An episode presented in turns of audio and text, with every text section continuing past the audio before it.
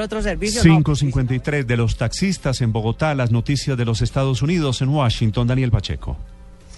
Néstor, buenos días. Eh, la habilidad forense del FBI, una de las agencias investigativas más reverenciadas del mundo por sus técnicas criminalísticas, está bajo cuestión luego de que una revisión del Departamento de Justicia encontrara problemas en evidencia que se procesó durante dos décadas.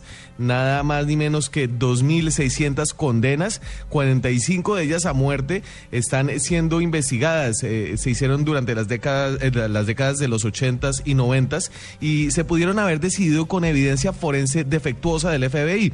Entre los problemas se han detectado muestras mal cotejadas de fibras y testimonios cuestionables eh, de los agentes, eh, de los, de los agentes del FBI que declararon como testigos en miles eh, de juicios federales.